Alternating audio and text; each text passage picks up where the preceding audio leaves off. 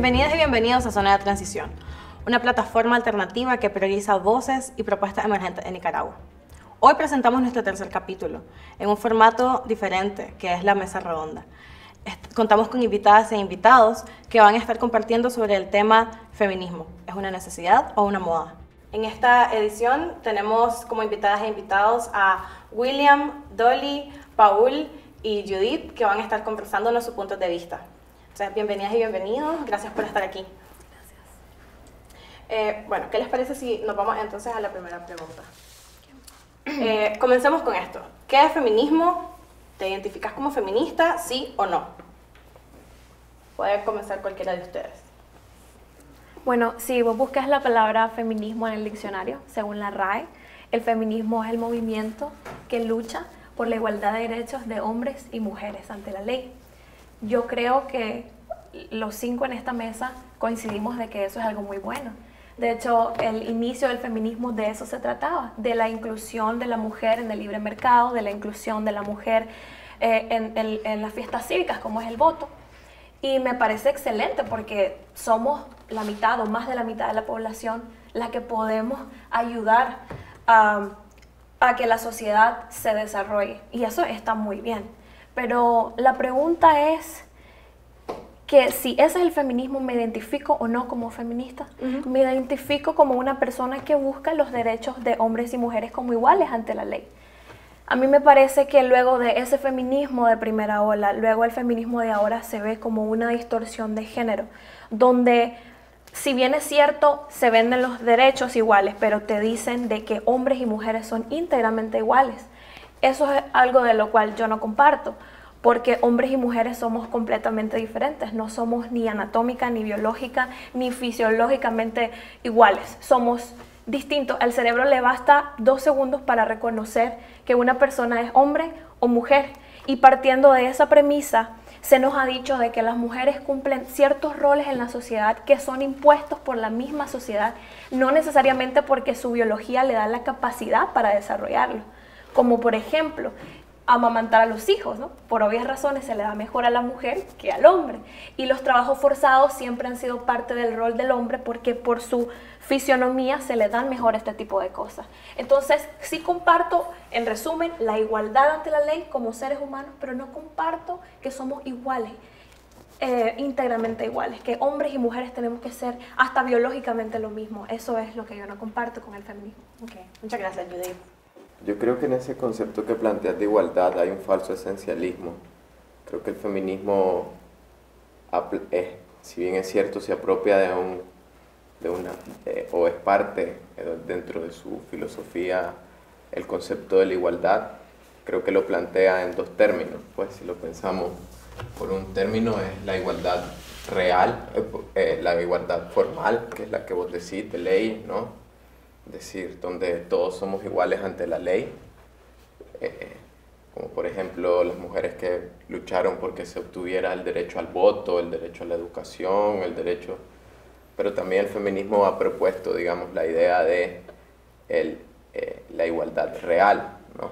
La igualdad real pasa por saber también y conocer el concepto de equidad, que es una propuesta que, se, que es el feminismo quien la formula creo que había eh, los anarquistas decían que eh, a cada quien según sus necesidades y de cada quien según sus capacidades.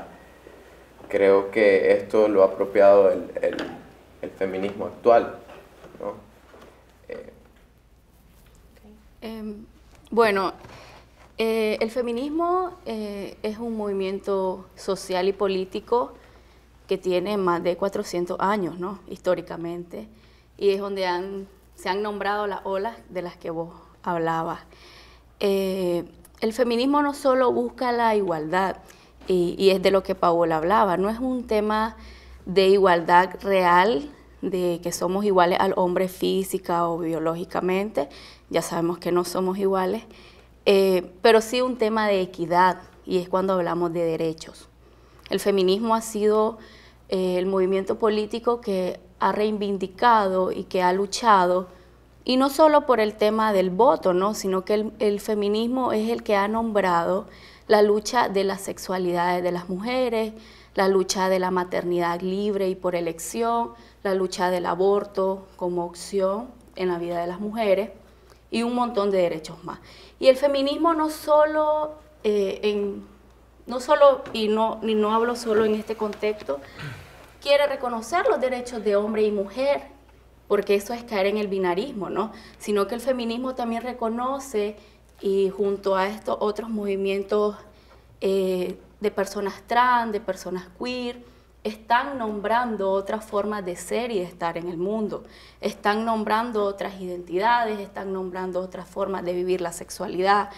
El feminismo eh, en, este contexto eh, no es una moda, es una necesidad, creo, porque además todo el contexto de violencia que ocurre en los cuerpos y en la vida de las mujeres pasa por esa condición de mujer y por esa construcción social de la que vos hablabas, en el que los roles de las mujeres y de los hombres están establecidos, ¿verdad?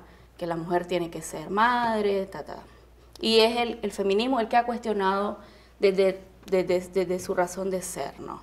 Esto, esta construcción social. Eh, yo soy feminista desde hace mucho tiempo, eh, soy parte del movimiento feminista en Nicaragua y yo creo que el feminismo es el único que ha sostenido, al menos en este país, como uno de los ejes, ¿no? El tema de la violencia y es el único que contextualiza y nombra todas las formas de violencia que van cambiando según el tiempo. Porque ahora, por ejemplo, se nombra más el acoso callejero. Quienes los han nombrado han sido las mismas mujeres porque son las que los están viviendo. El tema de los femicidios se ha contextualizado, entonces, yo creo que el feminismo es el único movimiento social, además ético, en este país, eh, que ha sostenido su lucha sin tener eh, algún tipo de relaciones partidarias que se, ha tenido, que se han tenido otros movimientos sociales en este país.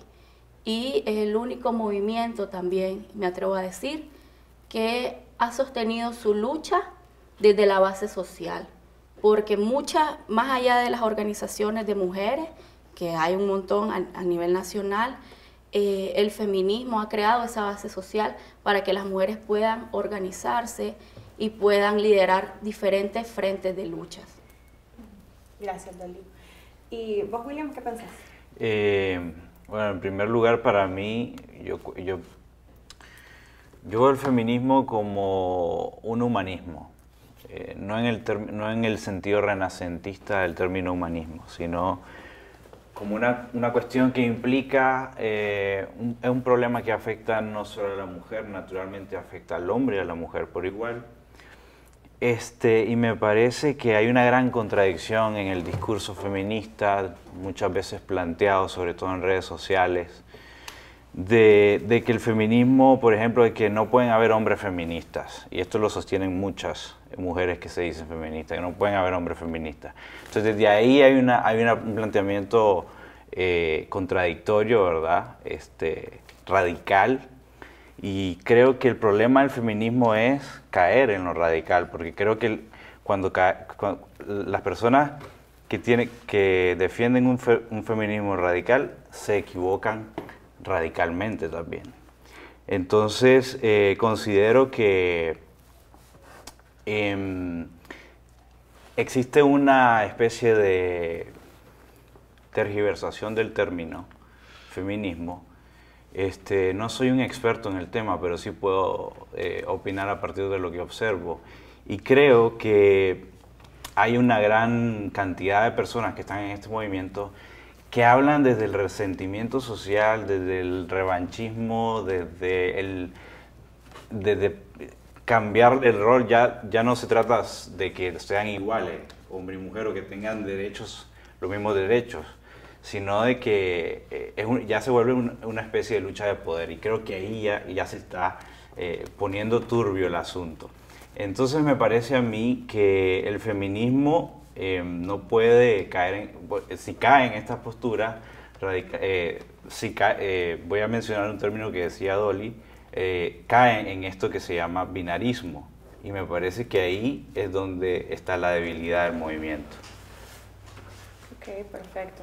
Entonces, en este sentido, según entiendo, entonces William, Judith, ustedes no se identifican con el feminismo eh, y no se identifican como feministas, ¿verdad? Eh, ¿Podrían dar como una razón al respecto? ¿Por qué? Ah, una muy querida amiga mía hace poco eh, puso en Twitter de que dejemos de llamar ya al feminismo de primera ola, luego el de segunda y luego de tercera, alegando que el feminismo es uno solo.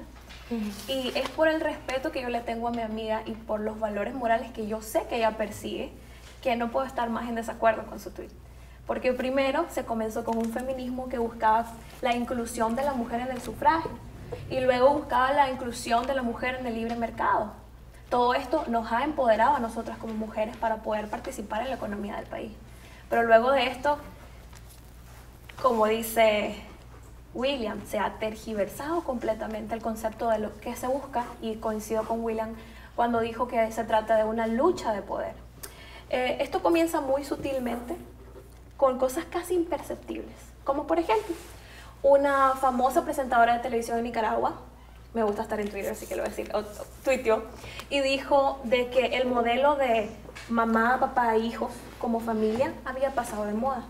Ella muy amablemente accedió a tener un diálogo conmigo vía Twitter y ambas coincidimos de que no se trata de una moda, sino de lo que funciona mejor para la sociedad. Por ejemplo, si bien es cierto que los padres abandonan, aquí en Nicaragua se ve muchas veces el matriarcado, ¿no? Los padres abandonan a las familias, nosotros no debemos apuntar a decir qué es lo mejor, porque si bien es cierto, una mamá con un hijo también es familia, una abuelita con nietos es familia, un padre con hijos es familia, debemos de enseñar a nuestra generación a que la inclusión de todos es lo mejor. La participación del hombre en, en, la economía de la familia, como de la mujer, como de los hijos con los padres, como en el marco de la educación, de la moral, eso es lo que construye la sociedad. Y otra cosa muy importante en la que no acuerdo con el feminismo, se escuchaba algo aquí en esta mesa que he escuchado en muchos argumentos feministas y es que dicen la mujer no necesariamente tiene que ser madre. ¿Sabes? Si tengo un problema con eso, voy a explicar por qué. Yo no soy madre y soy mujer. hace poco hubo una marcha feminista y entre muchos carteles polémicos había uno que decía específicamente ser madre no significa, perdón, ser mujer no significa ser mamá. A lo cual yo digo, estamos luchando por las mujeres porque las mujeres somos fuertes, valientes, somos algo bueno, somos algo noble, entonces no vamos con la maternidad. Porque estamos diciendo que la dignidad por la cual se peleaba, que es que la mujer tiene derecho a escoger su camino, ahora esos roles que nosotros hemos tenido durante todo el tiempo en la sociedad ya no son algo digno. ¿Qué pasa si vos te vas a un colegio y vos le preguntas a las niñas que qué quieren ser las que están en secundaria? Abogada, arquitecto, ingeniera, albañil, pero si alguien dice yo quiero ser mamá o yo quiero ser madre y esposa, y vos decís, no, eso no, porque la mujer no tiene por qué ser así, eso es ya como algo indigno. Yo pienso, si me preguntas a mí, que la familia es lo más importante y yo, esa es mi lucha, la lucha con la familia. Y si queremos empoderar a la mujer en esta sociedad, la manera más adecuada para hacerlo es con su participación dentro de la familia. No hay algo más digno para una mujer que participar y pertenecer a una familia. Y lo último que voy a decir es, se decía de que el hombre se ha comportado mal a lo largo de los siglos y ahora lo que se busca es la igualdad y por eso comencé mi discurso a decir que no estoy de acuerdo, no somos iguales. Lo que se busca es, en vez de subir la apuesta, subir los estándares y decir, oh, el hombre se han comportado muy mal, ahora que suban a nuestro nivel, lo que decimos es no, si los hombres han sido borrachos, promiscuos y aplaudidos por eso, entonces nosotras también podemos hacerlo. No me parece una buena idea que estemos sacando a la mujer de la familia y tengamos que aplaudir el hecho de que ella puede ser promiscua. No me parece como una buena idea para construir una sociedad. No es el mejor camino, ni para la sociedad eh, de la felicidad, ni en el aspecto económico tampoco. Gracias. Solo quiero recalcar algo. Eh, lo que pasa es que también creo que, eh, al menos cuando vos te referís al feminismo como esto de la ola, es como el feminismo muy desde la mirada académica, desde la mirada tradicional, desde este feminismo de la igualdad versus feminismo de la diferencia. Y yo, eh, bueno, eh, el feminismo va más allá, ¿no? El feminismo tiene una interseccionalidad impresionante, ¿no? Por ejemplo, las feministas negras se nombran desde otras miradas, desde otras eh, demandas que no tienen las feministas el feminismo latinoamericano tiene otras demandas, las, las transfeministas tienen otras. Entonces el feminismo eh, no solo es ese feminismo de la igualdad versus el feminismo de la diferencia, no, el feminismo tiene una interseccionalidad, porque es eso, es una diversidad y una interseccionalidad mucho más amplia, que caben otras miradas, otras demandas, que no solo es el voto, que no solo es el aborto, que no solo es el, libre mercado, ¿verdad? Hasta eso hay feministas que ahora están planteando el tema de la lucha anticapitalista y bueno, que la han planteado desde hace muchos años. Eh, hay mujeres feministas que desde el feminismo comunitario están nombrando todo el tema extractivista que ocurre en sus comunidades. Entonces yo creo que también eh, eh, encasillar al feminismo en ese feminismo que vos nombrás, por ejemplo, es muy... lo delimita mucho, pues, y la mirada del feminismo es mucho, muchísimo más amplia y la, y la marcha del 8 de marzo no solo fue una marcha del, o sea, no es una marcha de las feministas, el 8 de marzo es una marcha mundial porque reivindica una fecha de lucha no de las mujeres feministas. El, el 8 de marzo es a partir de un incidente que hubo en una fábrica en Nueva York y eran las mujeres trabajadoras organizadas en un sindicato que murieron quemadas. Entonces, es, es mucho más global, me explico. Eh, y sí lo quiero nombrar porque luego pasa eso, ¿no? Que, que, la gente cree que el feminismo solo es eh, buscar la igualdad del voto, de que tengamos el mismo salario, de que vivamos libre de violencia. Y no, el feminismo abarca un, un montón de, de, dimensiones mucho, muchísimo más amplias. También eh, yo quiero nombrar que el feminismo es el único movimiento social que ha nombrado de frente no solo este tema de la violencia, no solo el tema del derecho al aborto.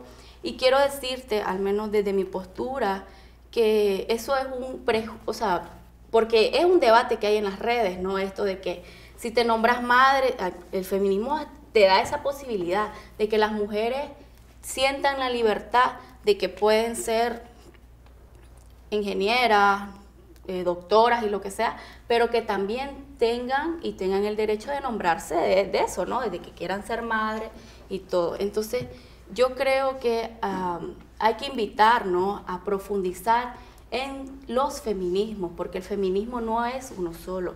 El feminismo tiene una dimensión y una interseccionalidad amplia, grandísima, y no es la misma realidad del contexto del feminismo latinoamericano, solo por hablarte de América, que las luchas que están teniendo las mujeres en Estados Unidos, por ejemplo, con el movimiento Me Too ahorita, ¿no? Por ejemplo, que ha revolucionado Hollywood y que ha sacado a la palestra pública toda la violencia que hay en la industria del cine.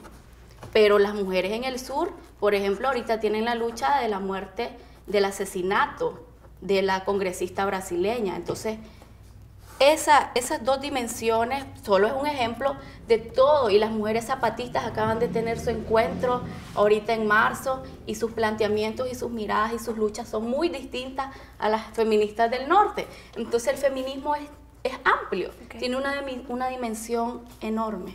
Y es por eso que el, o sea, cito tus palabras, dijiste que el feminismo no es solamente la lucha por el derecho al hombre y la mujer iguales ante la ley. O sea, no, y es más allá. Exacto. Es, las personas trans que puedan tener una ley de identidad y que puedan reconocerse y, y, mucho más allá de eso. Exacto. Entonces, perdón, solo quiero decir el punto que tengo para decir. Entonces, por eso es que no apoyo el feminismo. Porque si el feminismo nada más fuera buscar la igualdad de derechos ante la ley, estoy muy bien con eso, como dije al principio, me parece genial. Pero luego se quieren abarcar un montón de cosas que lo que se busca es el empoderamiento de la mujer. Claro, lo que vos hablas son diferentes agendas, por, por como vos misma lo dijiste, por cuestiones políticas, el feminismo es un movimiento político. Y lo que se busca es levantar a las masas, empoderar a la mujer y quitar lo que esta sociedad occidental ha construido y decir esto nos sirve y ahora vamos a hacer, vamos a vivir una especie de libertinaje y por eso es que no estoy de acuerdo, porque se quiere abarcar todo y no se abarca mucho. Yo yo precisamente coincido con el feminismo por lo que cuestionaba William, ¿no? Me gusta su sentido radical. Es decir, que Dolly lo explica perfectamente. Es decir, toda esa posibilidad que nos brinda la mirada feminista de analizar dos cosas que son las que ponen en disputa, creo yo, el feminismo, que son el capitalismo, el sistema capitalista y el sistema patriarcal. Es decir, eso obviamente a muchas personas los pone en disputas personales, ¿no? Eh, me parece también que hoy por hoy, me atrevería a decir, es el feminismo el movimiento social del siglo XXI. Si vemos en los periódicos eh, la visibilidad que tienen las demandas feministas eh, en comparación a otros movimientos sociales, yo creo que eso significa mucho, ¿no? Y creo que es necesario ampliar la mirada, tal vez respondiendo a lo que vos decís, porque el problema es grande, el problema que tenemos. Creo que los crímenes de odio contra la mujer no pueden ser entendidos únicamente desde una, desde una visión. Y en ese sentido el feminismo, como bien dijo Dolly, le aporta una mirada multidimensional, ¿no? Porque al poner en contraste eh, el, el, capitalismo y el patriarcado en su funcionamiento, pues pueden salir muchos más elementos para combatirlo y del feminismo también podemos tener un feminismo que aporta a la ecología, un feminismo que aporta a la teoría crítica de Estado, un feminismo decolonial, es decir, todas esas posibilidades que al menos a mí, en mi, en mi eh, persona, me ha aportado el feminismo, siento que, que son importantes verlas y por eso pues yo considero, considero que es este el movimiento del siglo XXI, pues.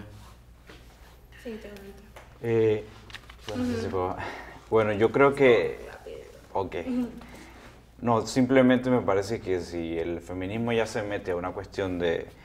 es anticapitalista, este, eh, me parece a mí que por ahí eh, cojea también, porque han habido regímenes, regímenes comunistas donde hay, han habido mujeres en el poder que han sido sumamente déspotas, o sea, voy a citar una, Elena, Elena Chechescu en Rumanía, por ejemplo, este, desde un sistema comunista que se proclamaba comunista, eh, que formaba parte de la URSS, se, em, o sea, hizo, hizo atrocidades. Pues. Entonces me parece a mí que defender el feminismo como algo anticapitalista no necesariamente lo hace bueno o lo hace políticamente correcto. Básicamente de hecho, ah, existe un libro de Agustín Laje y Nicolás Márquez que se llama El libro negro de la nueva izquierda y lo que, propone es que todo este movimiento feminista es apoyado por la izquierda como en el 1992 que habían perdido la lucha, el comunismo nunca ha funcionado, entonces ellos trataron de hacer que esto funcionara eh, como una manera de rebelión para levantar masas en contra del capitalismo, que es una construcción que hemos tenido en esta sociedad de Occidente que ha funcionado perfectamente bien. ¿Te parece perfectamente bien el capitalismo cuando le quita la dignidad a las personas, cuando quita las eh, tierras, le quita su forma de, de trabajo, los sobreexplota, les paga malos salarios? Ok, tenés razón, voy a decir algo, voy a corregir lo que dije. No voy a decir perfectamente bien, tenés toda la razón pero sí voy a decir que ha funcionado mejor que el comunismo. Te voy a dar dos razones para eso. Primero, porque el comunismo no ha funcionado de ninguna forma. La caída del comunismo fue en 1992 y no ha tenido, no, no tenés un país ahorita que vos digas, es comunista y funciona bien. Y segundo, si vos miras la historia de los comunistas que seguimos más famosos, como por ejemplo Che Guevara, Toda esa gente odiaba no solamente a los homosexuales y practicaba, busquen su biografía, lo que hacía con ellos, pero también a las mujeres. Nunca le dio lugar debido. Es después de la primera ola que ellos dicen, ¿saben qué? Existe un movimiento de mujeres. Démosle el poder, levantemos masa, dividamos esto, porque divide y vencerás. Y eso lo pueden leer en el libro negro de la nueva izquierda. Perfecto. Qué gratificante que ha sido. No, solo para. Es que, solo, es, que, es que es una cuestión histórica. Claro que el feminismo tiene relación con la izquierda y el feminismo en Nicaragua no es la excepción. Y no es entrar en ese debate izquierda-derecha, pero las mujeres se empiezan a organizar después de la revolución, bueno, y, son partícipes eh, activas y muy importantes y, son un, y tienen un papel preponderante durante toda la revolución, por ejemplo en el caso de Nicaragua, y muchas feministas que hoy son líderes o mujeres muy importantes dentro del movimiento feminista amplio de este país, claro que tuvieron un nexo muy importante con la revolución y con la izquierda de este país. Y no es la excepción de ninguno de los, de los movimientos sociales, al menos de Latinoamérica. Y yo creo, y, y hablo con causa, razón, ¿no? Eh, que sí, ¿no? Que las mujeres se empiezan a organizar y por ejemplo en los 80 que nace AMLAE, ¿no? Que fue uno de los primeros espacios de las mujeres organizadas desde la revolución. Y yo creo que esa base social y esa experiencia de las mujeres organizadas es la que en alguna medida ayudó al movimiento feminista en este país a organizarse. Pero no son mujeres de clase media siquiera, son mujeres pobres, son mujeres que estaban en la ruralidad, son mujeres que estaban en, los, en espacios eh, organizados desde sus comunidades, son mujeres que en la revolución sirvieron de correo, son mujeres que en la revolución sus casas sirvieron para que existiera. Claro que hay una, claro que el feminismo tiene una relación con la izquierda y con la revolución en este país en particular. Y ese conocimiento de la vivencia de las mujeres pobres, de las mujeres indígenas, es lo que también lo hace fuerte en este país. Muchas gracias, Dolly. Muchas gracias a todas y todos ustedes. Qué gratificante es poder compartir desde nuestra perspectiva, ¿verdad? Y llegar a, estos puntos medios, ¿verdad? En los que podemos compartir respetuosamente. Pero antes de continuar, vamos a ir con Aparecida Arguello, que se ha ido a las calles de Managua, a preguntarle a las personas esta pregunta tan eh, que nos convocan esta mañana, ¿verdad? ¿El feminismo es una moda o es una necesidad? Veamos. Bueno, ahora vamos a pasar a las calles de Managua a realizar un pequeño experimento. Vamos a preguntarle a las personas si consideran que el feminismo es una necesidad o una moda. Veamos.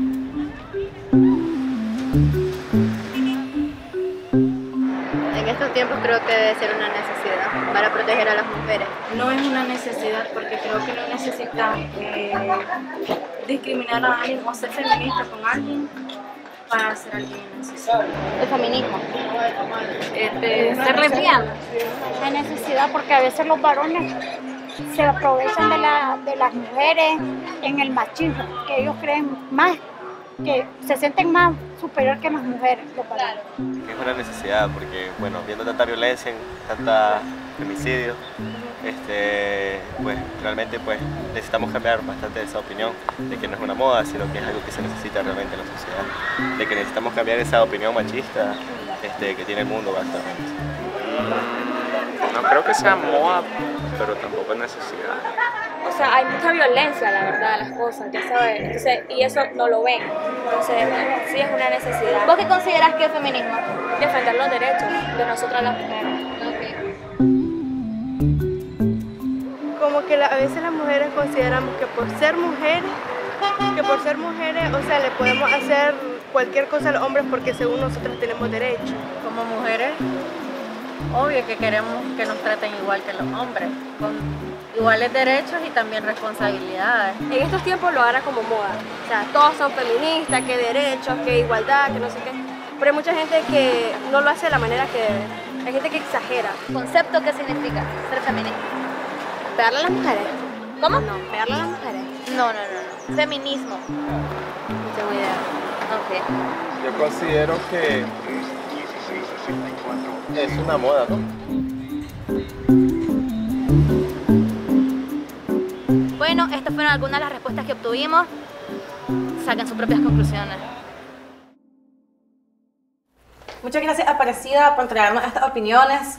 Y ya que hemos estado hablando bastante y estamos definiendo qué es feminismo, yo quiero dirigir esta pregunta a Paul y a William.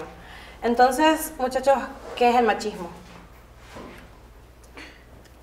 Em, empe- para empezar, quiero decir que el feminismo no es una moda, es una necesidad. El, el- el peligro es que se convierta en una moda o que algunas personas lo tomen por ahí. Em, el machismo es los 13 casos de femicidio que han habido en el año. El machismo es el problema que hay en el sector rural de este país donde no hay educación, donde la educación es mínima, es miserable. El machismo es eh, el, que, el Estado eh, no se acerque a través de los ministerios o incluso la sociedad civil a donde están ocurriendo estas masacres. Y el machismo es normalizar ese comportamiento. Okay. Eh, en pocas palabras, yo creo que el machismo es un sistema de dominación en el que la mujer es, es, catalogada como un ser inferior o un ser de segunda categoría, por un lado, y por el otro es un sistema en que el hombre eh, eh, se cree con mayor derecho que, que las mujeres. Pues.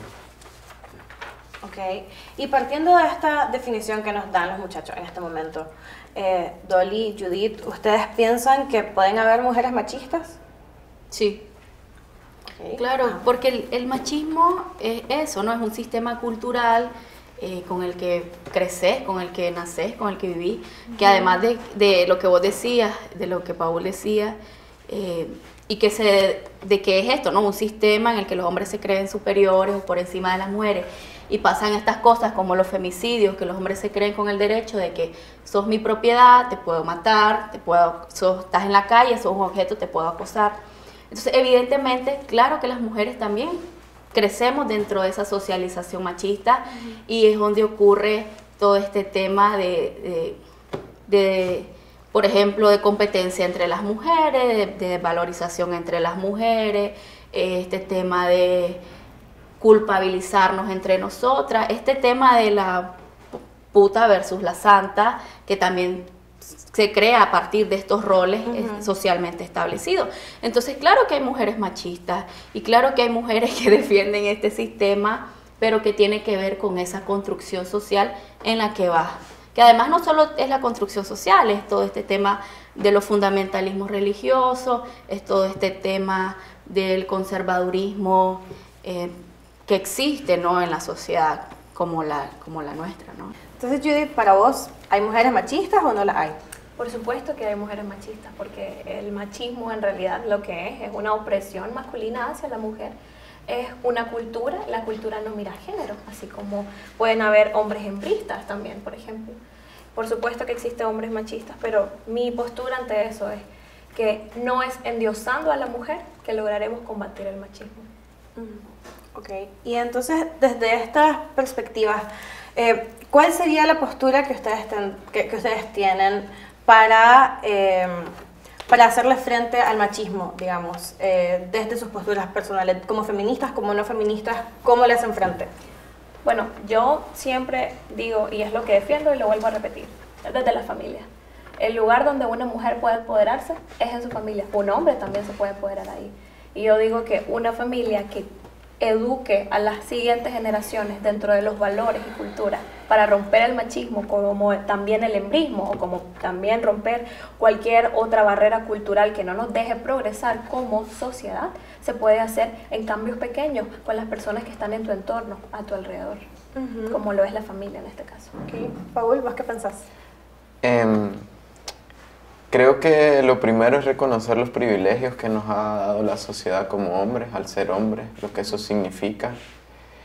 Y en ese sentido también lo que nos ha quitado como hombres, ¿no? Porque el feminismo también nos puede aportar mucho a nuestra masculinidad, porque como hombres hemos sido castrados emocionalmente, que significa que se nos inhiben los sentimientos como tristeza, debilidad, llanto. Desde niños se les enseña, ¿no? Eh, se nos ha puesto en, una, en un papel de proveedor de la familia cuando vemos que el sistema capitalista actual no genera una ganancia suficiente, entonces viene una frustración mayor para los hombres. Se nos ha dado la posibilidad de ser la voz única, válida en la sociedad y no escuchar la validez de la palabra de la mujer y otra serie de privilegios que se nos ha venido dando que al reconocernos quizás poder, reconocerlos quizás podrían ayudarnos a crear una sociedad más equitativa pues, y compartida, una sociedad en que uno pueda sentir disfrute por la vida, porque yo creo que al final el feminismo lo que da poder es eh, que las personas puedan disfrutar de una vida plena, ¿no? genuina, eh, en buenas condiciones. Creo que eso es el aporte que nos da el feminismo. Gracias, Dolly. Sí, yo coincido eh, con Paul en que es eso, ¿no? Nombrar esos privilegios y que, bueno, tal vez con un montón de gente adulta o ya muy no puedes hacer un montón de cosas porque es este tema cultural, ¿no? Creciste en esa y, y es súper difícil. Sin embargo, los hombres se están replanteando desde esa mirada de las nuevas masculinidades. Aunque no sé si serán... Aunque no sé si serán nuevas. Yo también, pero, pero bueno, han, ha, ha dado la pauta para replantearse desde dónde estás viviendo esa masculinidad y qué tanto daño hace a las mujeres, al entorno, a la sociedad, pero también a vos mismo como hombre desde esos privilegios. También, eh, por ejemplo, yo desde mi apuesta feminista, eh, eh, que las chavalas reconozcan el feminismo como una apuesta y como una forma de vida que te da esa posibilidad de encontrar libertad para ser quien vos querás ser, para ser quien vos querás ser desde el tema desde lo que quieres estudiar, desde lo que quieres sentir, desde dónde quieres vivir tu sexualidad, desde dónde quieres vivir tus decisiones y tu vida. Eh, y también te da la posibilidad de crear sororidad y complicidad entre las mujeres para hacer frente ¿no? a este sistema. Okay. William, ¿te escuchamos? Bueno, yo pienso que la, la, la lucha que hay que hacer eh, sobre todo es partiendo de la niñez, o sea, el trabajar con niños y niñas en cuanto a sensibilizar, concientizar, sobre todo en las zonas, me parece a mí, eh, porque bueno, los ataques contra la mujer están en todas partes, no solo en la parte rural, también en la ciudad, también en Managua, el acoso callejero, etcétera, todo eso. Pero creo que todo eso surge porque en las familias no hay una educación integral donde se aporten valores de respeto, de tolerancia eh, a los demás, no solamente por ser mujer o por ser hombre, simplemente porque es un ser humano, o sea, tenés que respetar el espacio de la otra persona. Y creo que la educación es la base fundamental para erradicar el machismo, que es, muy difícil porque está, está, porque eh, está enraizado y en nuestro país es una cosa endémica me parece a mí que hay que trabajar eso y creo que a nivel del Estado debería haber una responsabilidad del Estado por medio de sus ministerios de establecer campañas de sensibilización, de concientización, ir al campo, trabajar con las familias, incluso reconocer eh, la otredad y la otredad son los que los mismos asesinos que han eh, cometido esos crímenes atroces, incluso hay que trabajar con ellos. O sea, incluso hay que entender por qué llegó a eso ese hombre. O sea, además de que pudo haber tenido un enfermo, puede, haber sido un enfermo, un criminal, pero hasta qué punto también es un ser humano. Entonces, ¿cómo construyó, cómo, qué tipo de ambiente es en el que él vive como para que eso lo vea normal o como para que eso ocurra y, obviamente nosotros no, nos quedamos boquiabiertos y, no, no, no cómo explicar algo así, pues un crimen así.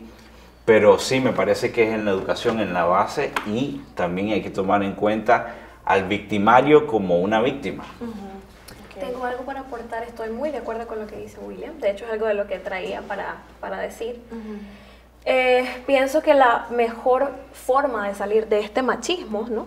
que vivimos en Nicaragua sería con soluciones concretas, reales, yendo hacia el lugar correcto. Eh, en mi opinión, este, feminismo que ha venido en el siglo XXI radical, vos te fijas que busca más cómo apuntar a la mujer como una víctima que soluciones reales. Por ejemplo, mientras aquí en Nicaragua, en este mundo occidental, las mujeres somos muy libres en muchos sentidos, eh, se habla de micromachismo, por el otro lado tenemos el otro lado del globo, el Medio Oriente, África, China, donde las mujeres son tratadas de la peor manera. Uno de mis libros favoritos es Half Sky, escrito por Nicolás y Cheryl Christoph del New York Times. Y básicamente ellos hablan acerca de la opresión que vive la mujer en la otra mitad del mundo. Pero yo digo, si en realidad estamos interesados por la mujer, si en realidad estamos interesados nosotros para que se acabe la opresión machista y masculina que sobre todo existe en el otro lado del mundo, ¿por qué guardamos un silencio sepulcral? Con lo que al respecto le está pasando a esas mujeres. Mientras aquí, y, y, se escucha un discurso de doble moral por todas partes, mientras aquí dicen que si un hombre me quiere componer la silla, es una falta de respeto a mí porque yo soy capaz para hacerlo.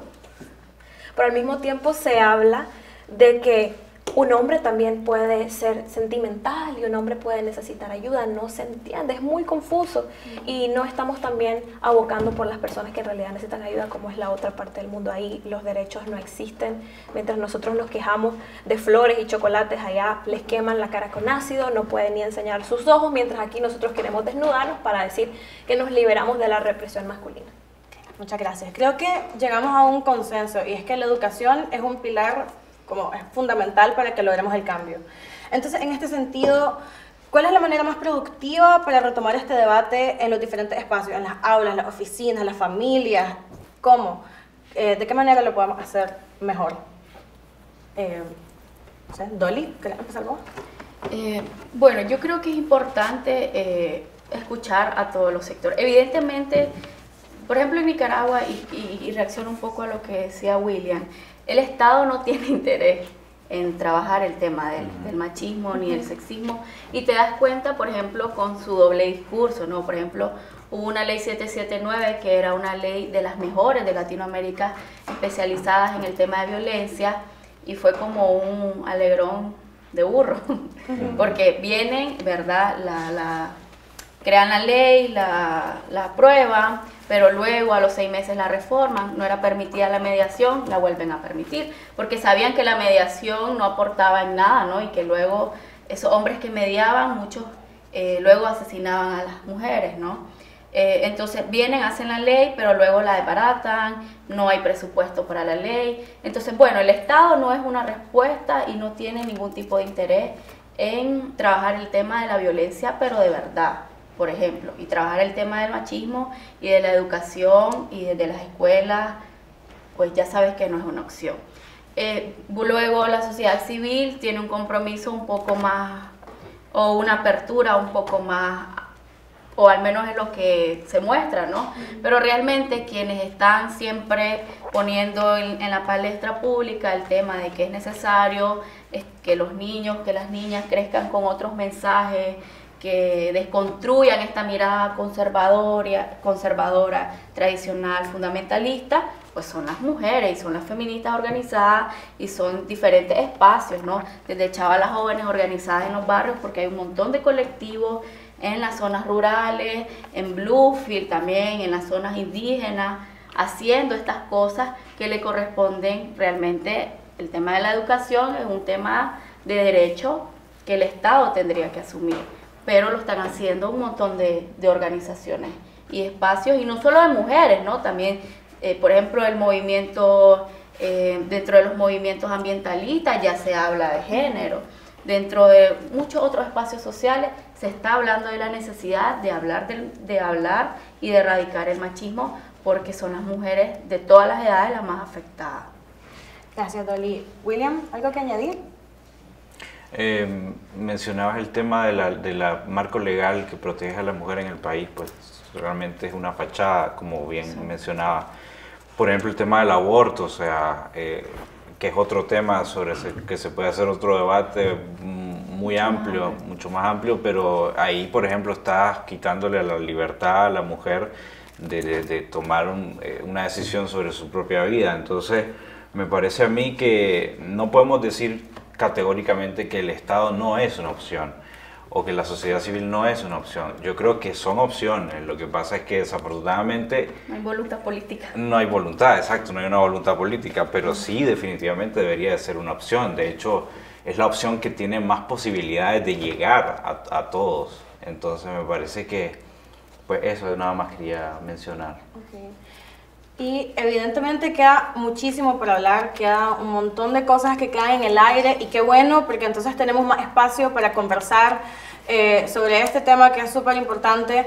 Eh, y bueno, eh, vamos a hacer el cierre por acá. creo que Paul quiere decir una última cosa, si lo haces sí, Sí, brevemente. me preocupa que la voluntad política de la que usted habla en Nicaragua esté nada más del lado conservador, pues digamos, del Estado. El Estado en este país, un, un, Estado que la única voluntad que tiene es afianzar el modelo machista de dominancia que existe en el país y que resulta con mujeres quemadas, eh, con mujeres asesinadas atrozmente. Creo que los esfuerzos desde el movimiento feminista, desde los movimientos que están eh, a la vanguardia en estos temas, pueden ser eh, seguir profundizando ¿no? en estos temas, seguir generando más debate sobre estos temas, porque a mí sí me parece pues, que que, aquí hay suficiente violencia como para ir al otro lado del mundo a ver lo que ocurre allá, ¿no? Hay suficientes casos de asesinatos de mujeres y crímenes, no solo contra las mujeres, sino también contra niñas y niños que creo que no lo hablamos, ¿no? Que son también los más perjudicados, del, los más perjudicados del modelo machista que vive Nicaragua. Pero creo que también en el país hay un montón de violencia, no solamente hacia las mujeres. Por ejemplo, un periódico de Nicaragua el año pasado, el Nuevo Diario, sacó un reporte que decía de que de las 459 violencias, muertes por violencia en el país, 405 fueron de hombres. Violenta. Entonces, comparto mucho de lo que decía William, y es que a veces se mira nada más como una foto en vez de ver una película para resolver el panorama. Por ejemplo, el 8 de marzo se bañó de sangre con un asesinato que hubo hacia una mujer y es condenable en todas sus formas. Pero nosotros en el país vivimos una violencia, y no voy a decir como dijo la vicepresidenta Rosario Murillo, que, que como en otros países es peor la cosa, deberíamos estar contentos aquí. No comparto esa opinión, porque para mí cada muerte debe ser vista como una voz de alarma. ¿Qué está sucediendo en el país? Y una muerte de una mujer no vale más o no es más alarmante que una muerte de un hombre. Y nosotros debemos de pensar que si en realidad estamos viviendo una cultura donde nos matan y nos violan o estamos viviendo una cultura donde no tenemos educación, donde no se está trabajando en la familia y tenemos muchas familias que están sufriendo a partir de todo esto. Niños en la calle, pandillas, no solamente violaciones y asesinatos, pero todo tipo de actos condenables en el país. Perfecto. Ya vimos que este debate deja para mucho, queda la puerta abierta para que sigamos conversando en los diferentes espacios y muchas gracias a todas y todos por participar. Nos vemos la próxima.